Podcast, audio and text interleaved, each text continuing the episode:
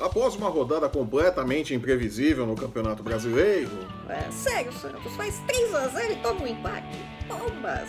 É hora de colocarmos toda a nossa atenção na definição dos semifinalistas da Libertadores e da Copa Sul-Americana. Palmeiras e Grêmio, Ilaíquirá e Atlético Mineiro entram em campo nesta terça-feira. Internacional e Flamengo se enfrentam na quarta e Fluminense e Corinthians fecham a rodada no meio de semana na quinta-feira no Maracanã.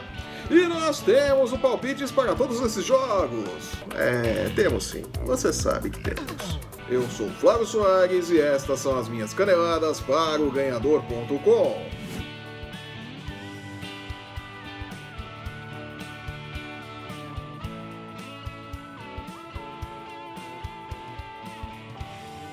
Para a alegria do torcedor Santista, ainda em choque com o empate em 3 a 3 com o Fortaleza no último domingo, o Campeonato Brasileiro dá uma pausa neste meio de semana.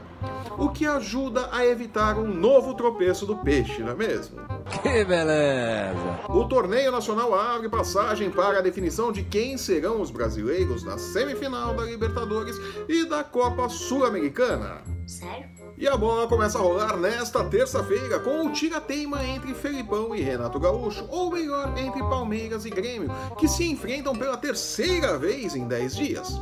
No balanço atualizado, vantagem para o Palmeiras, que empatou em Porto Alegre pelo Brasileirão e depois, também em Porto Alegre, venceu pela Libertadores. 7x1, 0x0, 5x5, não chatei nada. Jogando no Pacaembu porque o Allianz Parque se recupera dos estragos provocados pelos Headbangers de Sandy Júnior. O Palmeiras precisa apenas de um empate para seguir adiante no torneio continental.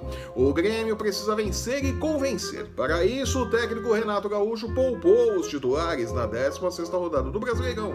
Palmeiras e Fluminense tiveram o seu jogo adiado e com isso ganharam uma folga no final de semana. E apesar dos treinos com portões fechados, Renato Gaúcho indicou que deverá escalar o mesmo time que iniciou o jogo na terça-feira passada, com De volta à lateral esquerda após se recuperar de dores na região do quadril que o tiraram do duelo da semana passada ainda no primeiro tempo. Jogadoraço. Caso seja vetado, Juninho Capixaba, desculpe, irá para o jogo. A repetição do time talvez ajude a explicar a grande diferença nos odds para os dois times. Segundo o Bulldog, a vitória do Grêmio paga 4 por 1, enquanto que o triunfo do Palmeiras, que não contará com o desmiolado Felipe Melo expulso em Porto Alegre. Tá, se tiver que jogar no Uruguai e dar tapa de, na cara de Uruguai, eu vou dar tapa na, na cara de Uruguai porque faz parte, isso faz parte do meu da minha forma de jogar, sempre com responsabilidade, né? Fecha em 2 e 5 com o empate pagando 3 e 10.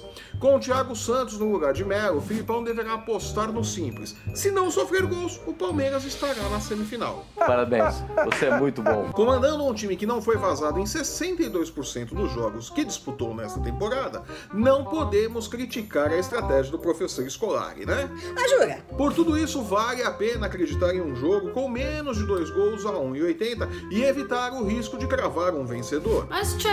Com uma vantagem de dois gols construída no Maracanã, o Flamengo visita o Internacional na quarta-feira, podendo até mesmo perder por 1 a 0 para se garantir na semifinal da Libertadores. Líder do Brasileirão após o vacilo monstruoso do Santos, é, o assunto não vai morrer tão cedo, viu, São Paulo? O Flamengo chega com a moral alta no Beira-Rio e sem a obrigação de fazer o resultado.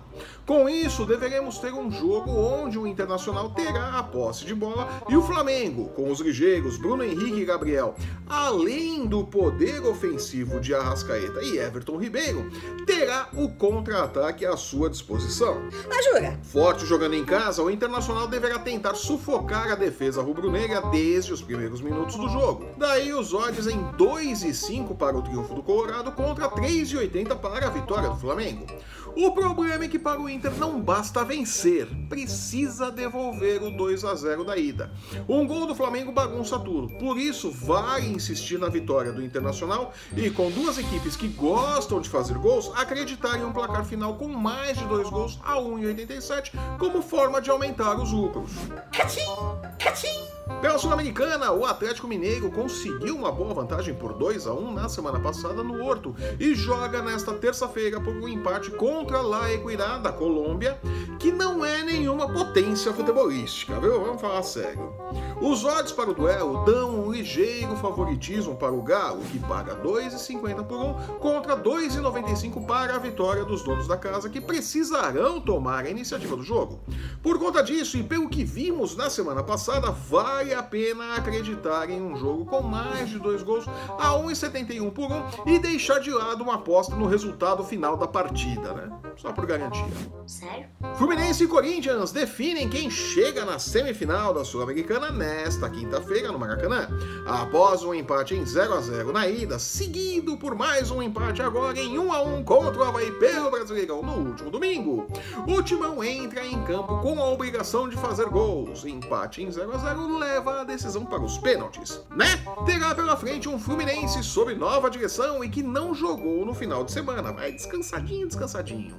Oswaldo de Oliveira assume o time e pode repetir nas Laranjeiras o mesmo que aconteceu no Atlético Paranaense com Thiago Nunes corrigir os problemas defensivos do time e colher os frutos da boa base ofensiva e do bom toque de bola implantados por Fernando Diniz.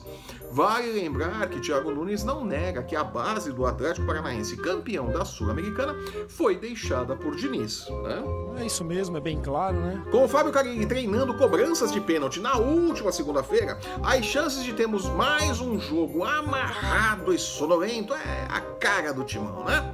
São enormes, por isso acreditar em um placar abaixo de dois gols e meio a 1,52 parece ser a melhor opção para este jogo. Se quiser arriscar um palpite, O dinheiro é seu mesmo. a vitória tanto do Fluminense quanto do Corinthians rende 2,70 por um, com o muito provável empate fechando em 3,10. Olha aí a dica, hein? Sério?